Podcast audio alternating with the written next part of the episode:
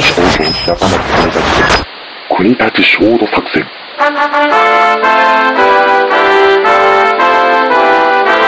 このポッドキャストは、笑いを愛する学生たちが、西東京の田舎町国立で何か。面白いことができないか。と奮闘した記憶です。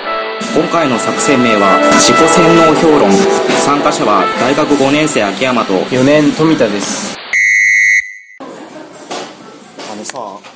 富田はさこの何か最近見たい映画とかある？へえでもなんかアクト・オブ・キリングはちょっと面白そうだなああまあ面白そうだよね。見てないけどあとでもね人に勧められたうん。なんかガッチャマン。ね。ガッチャマン勧められたの？あるある人が勧められたんですけど。え映画？映画版？ちょっと前あったけど。でも軽く調べたところまあちょっとつまんまあ、あなそうだと。れはつまんなそうでしょあんなのは。そうだからつまんなそうだから、まあとりあえずアクト・オブ・キリングああまああれは面白そう。っていうかさこのこの話やめようよ。えななんですか？あの俺すごい今イライラしてるんだけどなんでですか？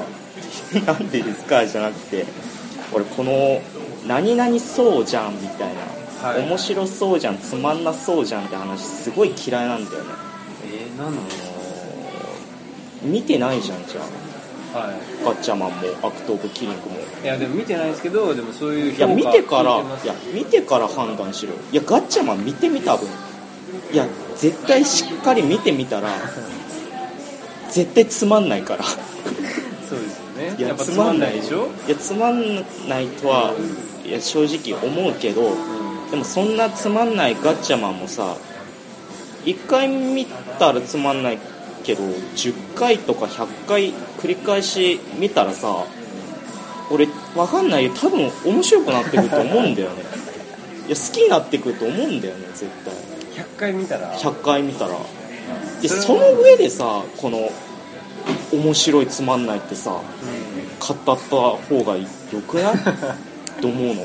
俺さっきのその上辺だけのさはい。面白そうつまんなそうって話を続けてるよりかはさうん。まず100回見て好きになってから話そうよっていう。ということでですね、はい。あの今回のはい。作戦面は自己洗脳評論、はい自己洗脳評論。あのまああながちみんな僕も含めてですけど、嫌いなものをうんうんなんかねその見ないでなんとなくずっと嫌いなことが多いと思うんですけどそれをはい。はい自分を洗脳して好きになって評論してみようじゃないかっていうね。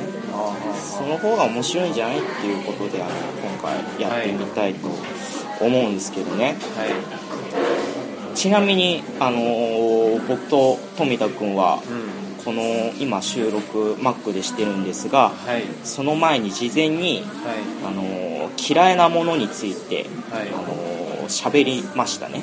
はい話しました話しました。でそれをその後でですねその嫌いなものを、えー私たちあの非常に好きになるまで 何度も繰り返し見たり食べたりいろいろしてきたんですが、はいまあ、好きになりました。僕の場合はあの非常に好きになりました。洗脳されてる洗脳されました。はい。なので今回はその 洗脳前の僕たちの意見をこれからちょっと流しますんで、はいはい。その後あの今の好きになった洗脳後の僕の意見をちょっとはい。聞いてほしいなっていうか。いいですよ。はい。じゃああの早速流します。これが洗脳前の僕の嫌いなものです、えー僕の嫌いなものはテラスハウスです。えなんなんでですか？いやテラスハウスはうん。まあ、何回か見たことあるんですよ、うん。このちょっとねふあのテレビつけてたら流れてたから見たんやけどはい。あの台本ないって言ってるじゃんないで冒頭で。すよない。いや絶対あるじゃんあのカメラのアングルとかあの監視カメラみたいなので撮ってるのはわかるけどすげえなんかドラマみたいに撮ってるしあの、はいはい。絶対こんなんはあのやらせじゃん。っていうのがまず一つと、はいはい。あと俺ああいう、まあ、相乗りとかもそうなんだけどさ、うん。あの恋愛しか脳がないバカどもうん。を見てて楽しいと思えないんだよね。なるほあどね。の社会の底辺じゃん。あの、そう言っちゃ悪いけど。っていうのがまあ二つ目。うんで、三つ目は、なんか、夢とかうん。言ってりゃ、許されると思ってんだよね、あいつら。自分が何者でもないのに、あその、なんか俳優志望とかいるじゃん。なんか、俳優志望って言っときながら別に何の努力もしてないのに、はい俳優が夢ですって言っとけば、なんか周りも、なんか、それは許しちゃうみたいのが、そういうぬるま湯が、あの、許せないっていうのが三つ目です。はいはい。この以上3つの理由で僕はテラスハウスが 大嫌いです。はい、えー、僕が嫌いなものはテラスハウスだということで、語ってましたね、熱く。はいあの、僕は本当に嫌いな、嫌いだったんですよ、テラスハウス。見てもないのに。いや、見た、見てましたよ。だから何回か、1、2回は見たことあるって言ったじゃないですか。あーはいはい。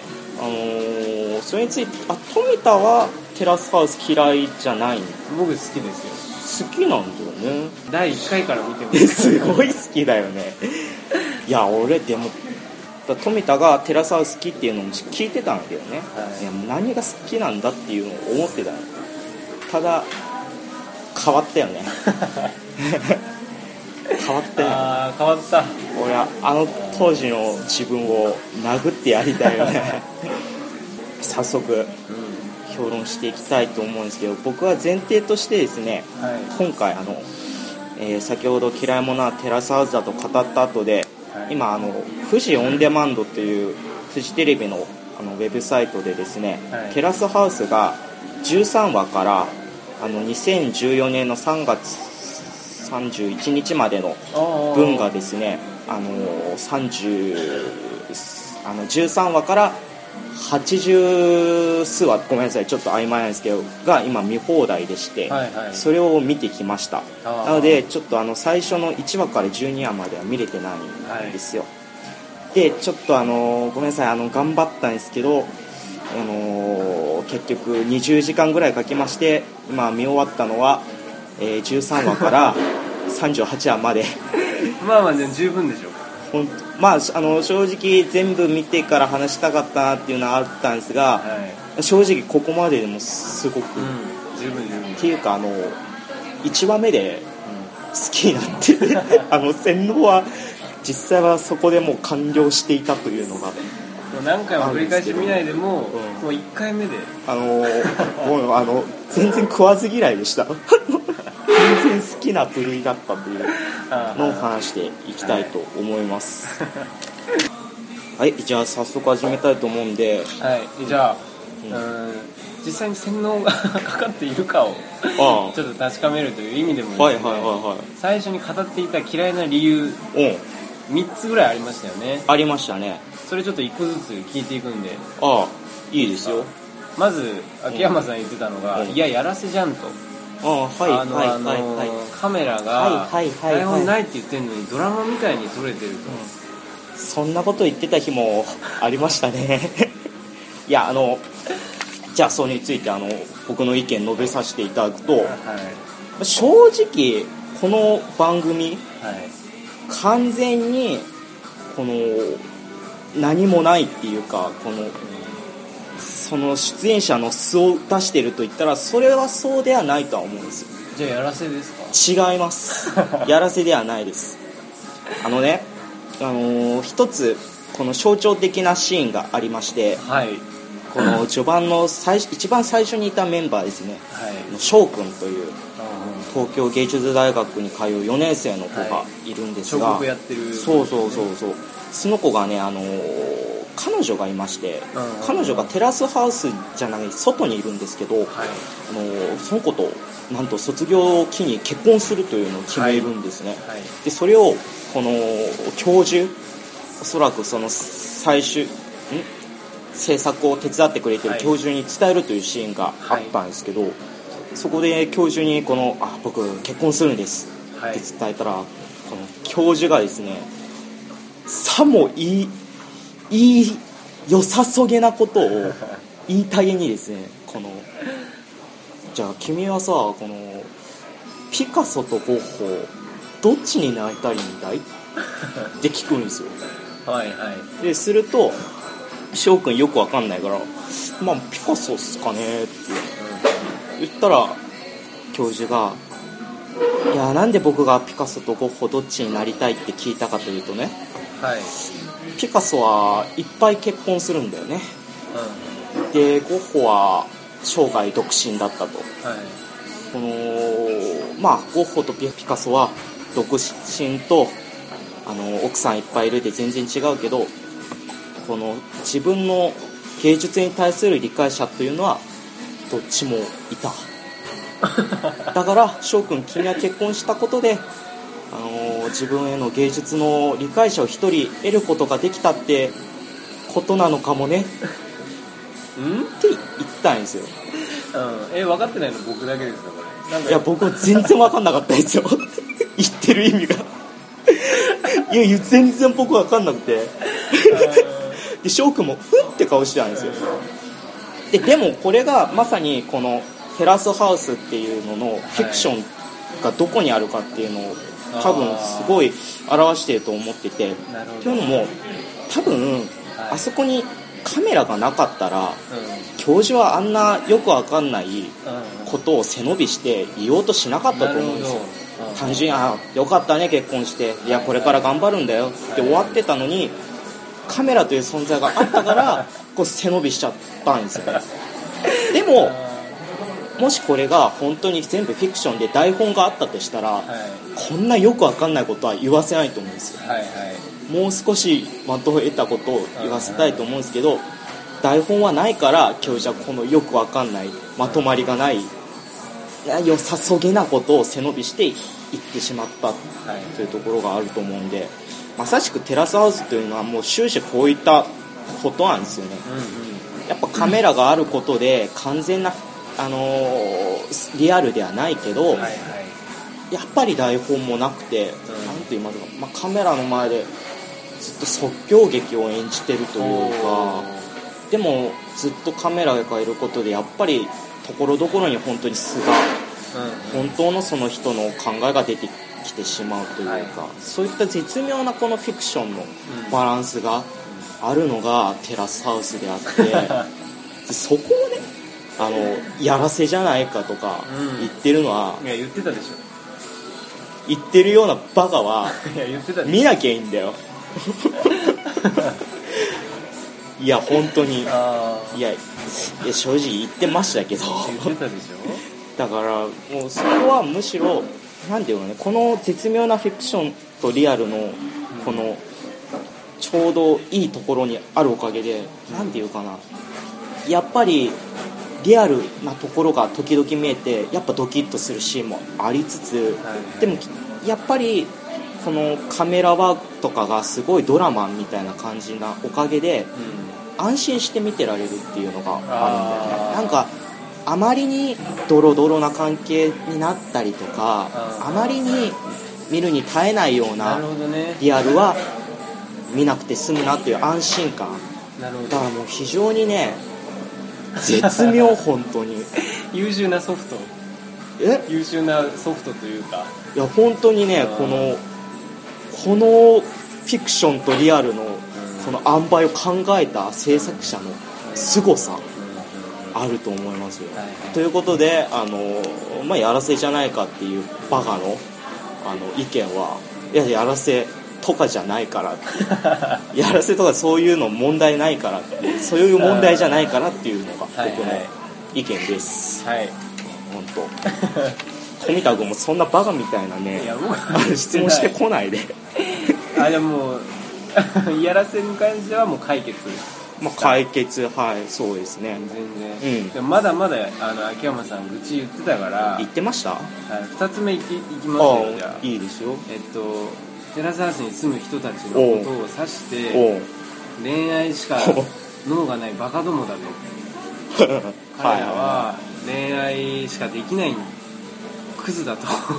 まあのーテラスハウスっていうのが、うもうもう一度説明しますとはい。まああのーあれはあれですよね。横神奈川にあるんですよね、うん。神奈川にある少し大きめな家とはい。車だけが用意されてそこに男3人 女3人で住むという。ナレーションのまんまじゃないですか。そうそうそうそう。これはあの毎回番組の冒頭であの MC の YOU さんが、うん。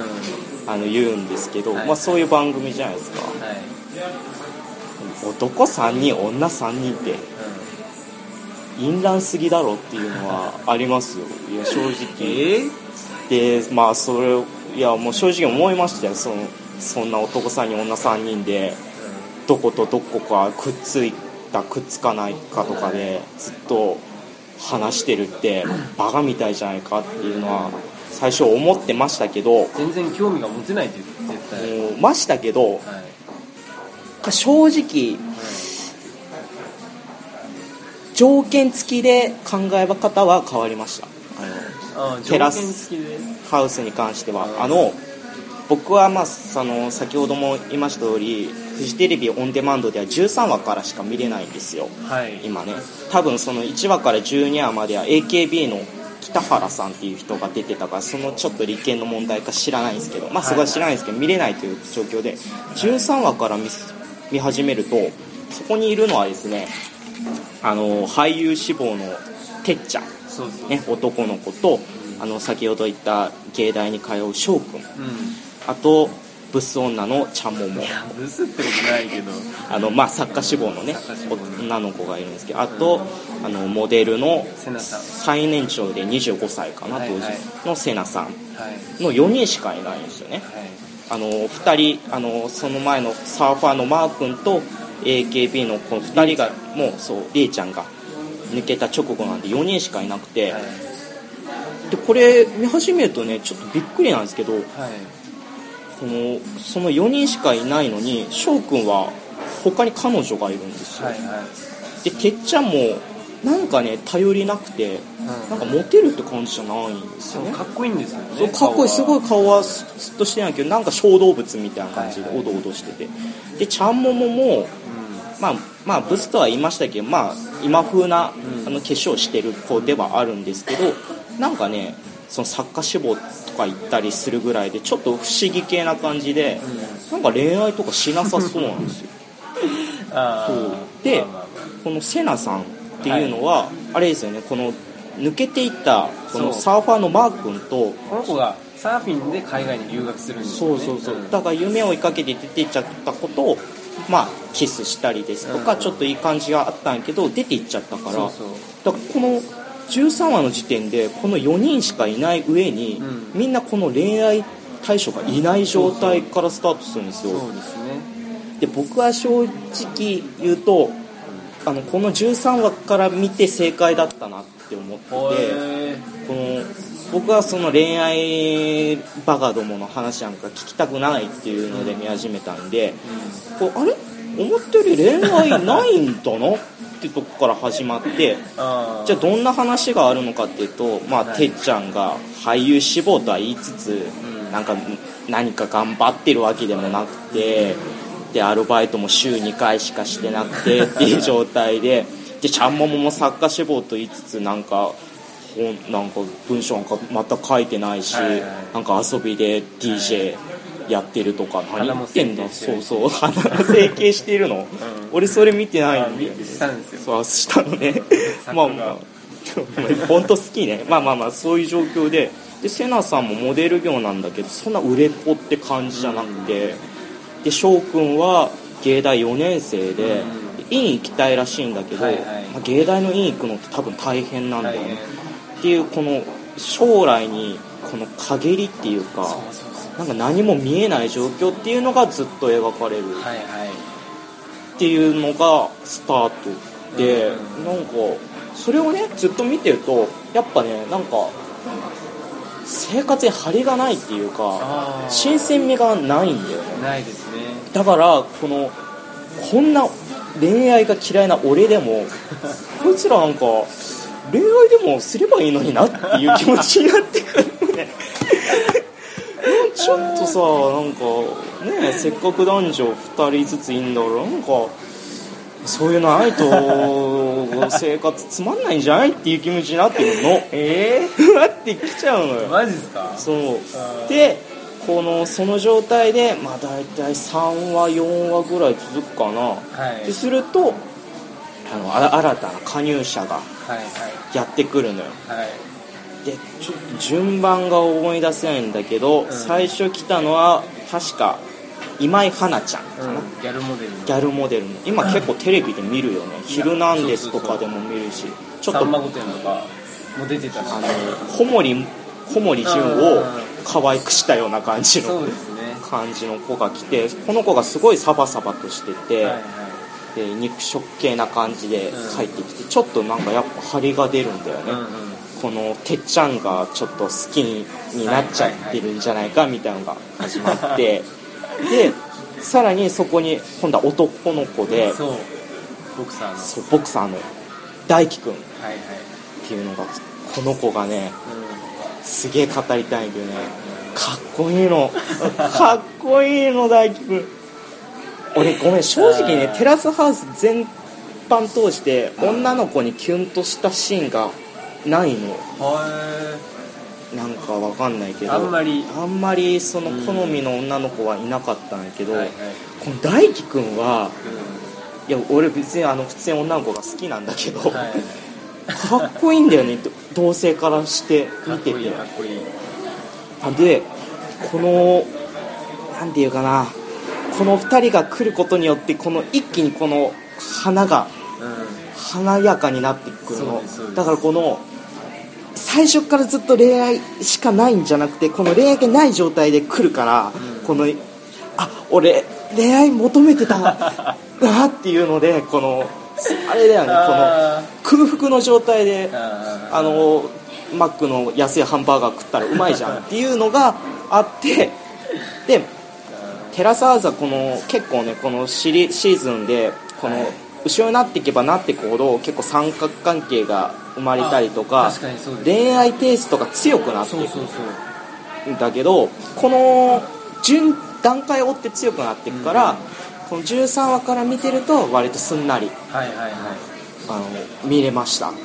なので条件付きであのテラスハウスいいって言ったのは、うんうん。僕はやっぱり13話とか、うまあ、もし見れるんだったら1話目とか割とその恋愛要素が薄い段階から見始めると、このあのななだらかに増えていくからいいんじゃないっていう。なるほど。だからあの終盤から俺もし見てたら やっぱり恋愛しか脳がないバカどもが死んでしまえって思ってたとは思う。はいはということです。いなるほどはい。ね、どうだ？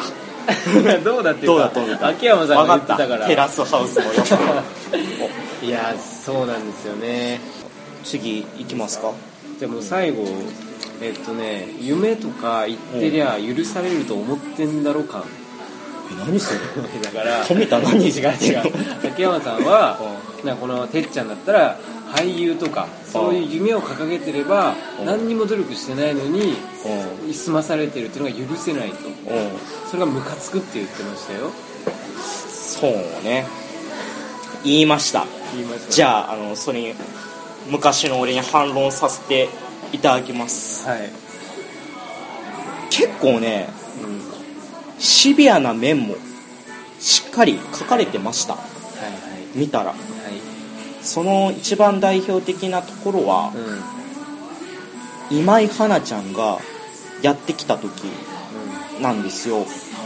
あの今井花ちゃんっていうのはまあこれ2013年の1月ぐらいかな3月ぐらいかの時点でもう結構もうギャルモデルの専属雑誌でもうトップやっててでそのテレビとかいろんな仕事がどんどん増えていくような時期でもう本当にモデル界の中でトップにいるような子だったんですよ、でそんな子が入ってきた時に元からいたセナさんというモデルの方が25歳でいまして、この人はあの別に専属のも雑誌があるわけでもなくて、はいはい。まあ、仕事はちょくちょくあるんだけどなんともこの未来が見えない状態なんですよ、で花ちゃんが20歳であるにもかかわらずセナさんは25歳なんですよね、ちょっともう20代も後半に差し掛かってきてるというところで。やっぱりねなんかセナさんの気持ちになっちゃうんですよね。なんかなるほど。本当に花ちゃんを見てると苦しいというか嫉妬もちょっと あるし。嘘いや本当にセナさんがあので結構序盤なんですけど泣いちゃうシーンっていうのがあってえ誰誰がですセナさんが。かああそうですそのちょっと仕事のことで話がある時にはい不意に泣いてしまうというシーンがはあるんですよ。いはいはい。でやっぱりねなんかこの夢とか言ってりゃ許されると思ってんだろうって思ってて、うん。実際そういう色合いは強いんですよこのテラスハウスは、うんうんまあ、みんな結構でも夢とかみんな言ってる割には中には本当の成功者がうん。何人か絶対混ざってて、はいはい。でその残りはまだ成功もしていない何者でもない状態っていうのが描かれていることで、はい。その非常にこの、まあ、シビアなところも時々出てくるんですよね。だからそこであよくできてるなっていうのは非常に思いました。ただねただやっぱり甘いなっていうのはちょっとあって結局そのセナさんはその仕事のことで涙した後にある雑誌のね専属のああの、はい。オーディションがあって、はいはい。それでねこの面接行ったんですよ。そしたらもう一回呼ばれたんですよ。ですごい瀬名さんちょっと安堵してちょっと嬉しくて初めて仕事でこの前に進めたから。で勢いよと言ってその面接行きましたっていうのは話さないんだけど、あの僕が見る限りでは、ん。その後どうなったかがよくわかんないですよ。えそのオーディションに行った後ってことですか？オーディションに行った後にうんうん。面接や話をした後に、はいその専属が決まったのかどうかがなんかね描かれないというのもこの後セナさんははい。この家テラスハウスを出て行ってしまったサーファーのマー君と、うん。あの付き合うかどうかっていう話が主になってきまして、その仕事の話がちょっとどっか行っちゃうんですよね。はいはい。なんだそりゃっていうのは ある。見逃してるだけじゃなくてあの見逃してないと思うんですけどね。あのフジテレビオンデマンドこの10大体23話かな、が1話分ちょっと見れないんですよ。ああの利権の関係かなんか。そこで書かれたのかなっていうのはちょっとありますけどそれにしてもちょっとあまりに淡白というかそこは大切なんじゃないかっていうのがあるんですよね。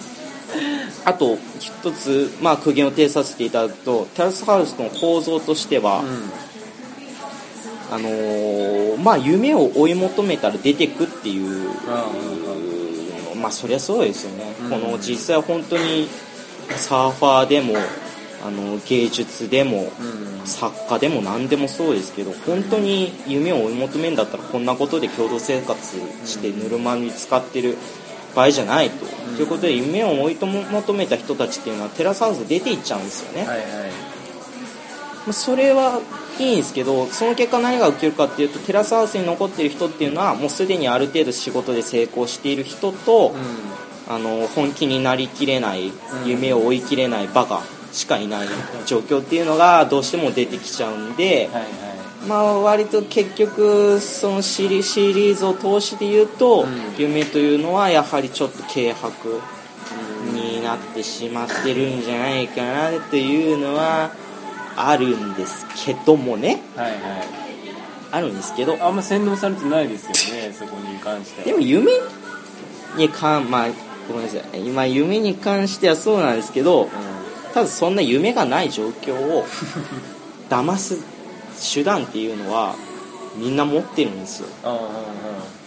だからテラスハウスだとそれは恋愛なんですよ。あだからね。だってさこんな偉そうなこと言ってっけどさ、うん。僕だってあの来年にはまあ普通に社会人になってね、やっていく中でそんな別に夢を追い求めてなんていうことはないわけですよ。まあちょっと自分の中に目標とかありますけど、はいはい。それをずっと考えてこれから生活できるかといったらちょっと自信はないわけですよ。はい。その中でこのそんな夢を追い切れない自分を騙す方法としてこのテラスハウスでは恋愛というのがありますし まあ人によっては趣味だったりねいろんなことがあるとは思うんですよ。だからそれはいいんじゃないかな。そんな夢とかはいずっと追ってないと本当にいけない？っていうのは思ったんですよ。別にね夢に対して多少軽薄なあのー姿勢を取ってしまうそれが人間じゃないかっていうの はすごい深いとこまで行っちゃったんですね。うんちょっと思ってるんですよ。夢とか言ってりゃ許されると 許されるっていうのもよくわかんないで思っすけど。てんじゃねえかっていう誰がのは許さないのかもよくわ秋山さんが許さないってことですか？うんまあまあそう当時は当時は夢とか言ってりゃ許されると思ってんだろっていうのはありましたけど夢とか言ってて許されるよ。許されていいじゃん。っなるほど。ていうところまでは行ったかなっていうところでもうこれはもうあの解消です。雲行き雲行き悪くなりましたけど解消です。はいはいはい。解消されました。あのでまあ以上ですね。あの過去の自分は完全に僕は今論破しました。なるほど。でどういうかこの実際富田は俺がこの嫌いな時からずっとテラスハウスいい大好いいきでしたから。言ってくれてたけど。いや結局ね、やらせと恋愛と夢うん。が一番楽しいんだよ。あー逆説だよね。逆説ですけど、本当そうよ。それが本当うん。良くも悪くもいいとこなんだよね。テラスハウスの特徴なんだよ。これってだってやらせも恋愛も夢もどっかでこの欺瞞っていうか暗黙の了解が働く事項なんですよ。はいはい。やらせも分かってるけどうん。受け入れよう、恋愛も本当に好きじゃないかもしれないけどうん。熱大恋愛しようとか、うん。夢も無理かも分かんないけどとりあえずはそれに向かってその場を生き抜こうみたいな、その暗黙の了解うん。がやっぱり僕は見てて大好きなんでそうだよね。それに気づく瞬間もやっぱあるんで。だから俺はだから好きになって今もうテラスハウスが全部いいこといいこと道徳的にいいこと、はいこれがあることがとは思わないんだけど でもだからそういうことよ、あまあね。だから本当にうん欺瞞かもしれないけどこういう心のオアシスがあっていいじゃない,、はいはいはい。みんなの心の中にテラスハウスあっていいじゃないって。僕はあの今回あのあの C シリーズ見る中で途中からずっとオーナーチューハイを飲みながら見たんです。それが一番いい本当にそうこれはお酒のような番組なんだなっていうのはすごい思ったんですよ、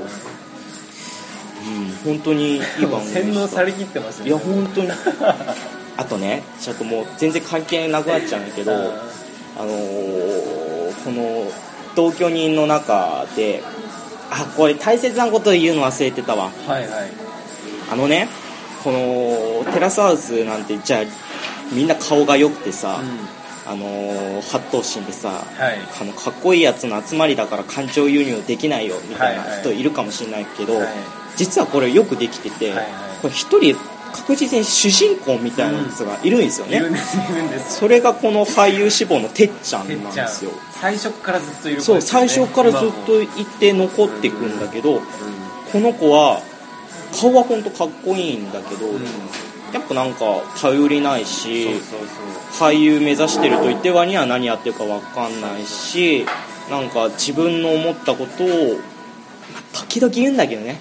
でもまあ基本的にはあんまり言わないからなんていうかねやっぱ見る側としてはこの子の目線というか、はいはいはい。この子という箱の中に自分を入れて見ることができるから割とこのなんていうかな俺みたいなこの恋愛とか全く関係ない土壌で生きてきた人間も割とこの子を通して見ることができるっていうのはあるんですよね。てっちゃんね。てっちゃん。うというのが一つある。のをちょっと言い忘れてたんで。でもねん。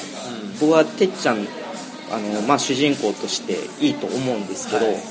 僕が今まで見たあの13話から37話までの中で、はい。僕が一番あの恋しちゃった相手誰か、はい。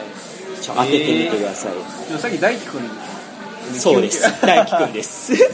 大輝くんですか？大輝くんかっこいいんですよ。えだってまだそんなに活躍してますよ。37話って。あそうな今んだ。何してるとこですか？37話。いやあのねいや大輝くんはそれこそそのボクサーとボクサープロボクサーですよね、でだからで結構この結果残してるんだよね。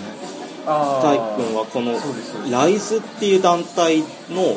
バンダム級でこのチャンピオンになそうってキックボクシングでチャンピオンはい、キックボクシングで。ということで、このみんなそのなかなかうまくいかない人が多い中で、一番結構本当に頑張って結果残してる人で。でもね、なんか表情とかはすごい飾らなくて、なんかね、食べる時のね、この、がたいがいい人特有のこの 猫背で、この肩を少し上げて、朝食でしょ？そう朝食この不器用に食う感じ片手出したり出さなかったりして、行儀は良くないかもしれないけどかっこいいんだよね。でそのもう目がねこの優しいんだけどしっかり見てくれる感じ。このなんだこれ。いやほんなんかねいやいだい異性もかっこいい本当モテんだよねこの子。このさっき言ったギャルモデルの今井花ちゃんと一回付き合って、はいはい。でまあなんか破局しちゃったりして、でその後のグラドルの子とかも。はいはい。にもモテたりとか本当モテるんだけどただね同性としてもねやっぱねかっこいいんそう。だ僕ずっと見てますけど、うんやっぱてっちゃんがうん一番仲良かったというか、そうだよね。人も大輝くんですし。あそうだよね。だから僕はだてっちゃんを主人公として そこに入って見ちゃうから当然大輝くんがそう大輝くんのねこのてっちゃんへのこの距離の詰め方そうそうそう。なんかねこの距離をね詰めるのがね絶妙なんだよね。このあまりにこの体育会のイメージというか、すごいいきなりさタメ口でいいみたいな感じで来られるとさイラッとするじゃん、はい。でも大輝くんは最初来た時はやっぱりしっかり敬語で、はい。あじゃあ、あのータメ口でいいかなぐらいの感じで 距離詰めてってはい。でそのその距離を詰める感じもすごく良かったしその後のこの感なんがいいんだよてっちゃんへのこの優しさがある感じとか、優しさあるけどちょっと男友達としてちょっとバカにしてあのじゃれる感じとか本当にねいいんだよ。大輝くんね。大輝くんが。はいっていうところだから本当に今回見てて俺が見てる中では本当女の子にキュンとするところが実はなかったんだけどなんあか大輝くんには俺はずっとーキュンキュンしてたね。確か求めてる女の子はああいう番組出ない女の子っていう素養がすでに求めちゃってるからあれ出たがりじゃない子が好きでしょ？多分秋山さんとか。うそういうわけ。んまあそうか。あんなとこ出るそうだと思う。人がまず好きじゃないんですよね多分でもそんなこと言ったら男だってさあんな番組出るような男実は好きじゃない。違うんですよ。大輝くんはキックボクシングを広めるために来たんです。そこはもうそうなんだよね。それが全然違うんですよ。恋愛のためとかはサブ的な要素でやっぱそのキックボクシングを広めたいとかは他と違うんですよ。だからねうん。だから女の子の中では俺今井花ちゃんが一番良かった。あ僕も僕もそうですね、やっぱそれも今井花ちゃんはこのモデル業っていう軸があって仕事があって、はい。はで仕事のために大輝くんと、あのー別れるんだよね、はいはい。だそういうなんかやっぱかっこいいかったり可愛いなって思うのはなんか恋愛とかそういう見た目とかじゃなくてなんか仕事っていう他の一本軸があるおばさんじゃないですか子がいやだってそうそうなんだなと思ってだてっちゃんはねないんだよね軸が。軸が多分テラスハウスの人。ああそれはそうそう。言えてますね。軸がテラスハウスの人はテラスハウスではモテないんだよね。ああはいはいそうはいなるってほいうのを思った。あとちゃんももはブス ちゃんももちゃんももリアルなんだよ俺の中ですごく。ちゃんもも話ちゃんももトークしていい？どいいっすよ。俺俺ねその最初そのちゃんももせなさんモデルのね、あと翔くんてっちゃんいる中であと今井花ちゃんとか来る中で今井花ちゃんも完全にまあヤンキー文化の人だよね、でせなさんも、まあ、姉子って感じでさ、ちょっと怖い感じの人で,、でそうなってくるとちゃんももってその DJ やったり作家志望ですって言って、はい。基本サブカルの人じゃん、はいはい。だから好きになるのはちゃんももだと思うのよ、でまあブスとは言ったけど、まあ、本当今風のメイクしてるからそうそう。まあ見た目は可愛らしいちょっと顔がでかいかなぐらいで、でもね俺の一番の敵ちゃんももなんだよ。え一番好きなの？いや敵。あ敵。ああちゃんももを殺さなければならないって俺は思ったの。なんでだですか俺が多分中学生ぐらいの時やったら俺はい普通にちゃんもも好きだわとか言っちゃってたと思うの。サブカルだから、なるほどなんか自分のことも評価してくれそうだなとか思ってたと思うんだけど。いや一番遠いのちゃんももだからね。へえこのモテなくてサブカルチャーラジオとかが好きとか 言っちゃってるような秋俺そう俺だ俺の一番の敵はちゃんももですよ。イコール自分というか。はそう俺はちゃんももと絶対話は合わないし、いはい。もうちゃんももはむしろ俺のことが嫌いなぐらいだし、うんということなん。ですよっていうのをなんかすごい思った思ったんですちゃんもも問題でブスなのそう思うとブスなのはいはい。心もブスなの何考えてるか分かんないって。そうねそうそうそう、う一番なんかね心開いてなさそそううな心開いてなくてねなんか。気がみ強そうな子なんですのなりのらりくらりしてんのよ。作家志望って言いながら作本書かないしね、でいきなりあの4日間くらいテラスハウス帰ってこないと思ったはいはいらい。きなり出てくって言い始めるし。そう心配させてねまあまあまああれなんだよ。あの物語的には大切なんだよ。あの、うん。話をまとめてくれるから。はいはい。あの一番その心開かない分その客観的に番組を見てくれてるからこの話をうまくまとめてだから現場監督みたいな子なんだよね。違うでしいやいやいやそうよ。この子は番組側の子よょあちゃんももですか？ちゃんももはまあまあ。っていうのはあるんですけどまあちょっといかんせんいけすかなくて、うん。というのはありました。ちゃんももに関しては。ちゃんももね、はい。どうですか？僕はあの結構語っちゃいましたけど。いやもう大好きでしょ。あの洗脳は成功ということで大丈夫ですか？はい成功です。いやありがとうございますいやまあちょっと番組の締めに入ろうかと思うんですけど実際僕今回あの思いつきでこの企画やってみたけど、はい。いややってよかったなって本当思いますよ、はいはい。でも本当絶対テラスハウスなんて見る気なかったし、はいはい。いや見てるやつバカにしてたから、いやんこんな面白いんだっていうのはうん。素直に感動です、感動ですよね。うんでまあ、今回ごめん俺がちょっと語りすぎて富田の番にはなんなかったけど いやいいですよ、本当にこれ聞いてた方はちょっとテラスハウスを見てもらいたいですしテラスハウスに限らずちょっと心の中で舐めてたもの嫌いだと思ってたものちょっと見てほしいな、うん。見たら絶対面白い、はいあだったら発見あると思うんで自分を洗脳してはい。見てほしいなと思います。はい。はい以上です。さよなら。はい。あのこれパッと始めてみたんですけどラジオ、これ去年の5月に始めたんですよね、はいはい。国立焦土作戦という。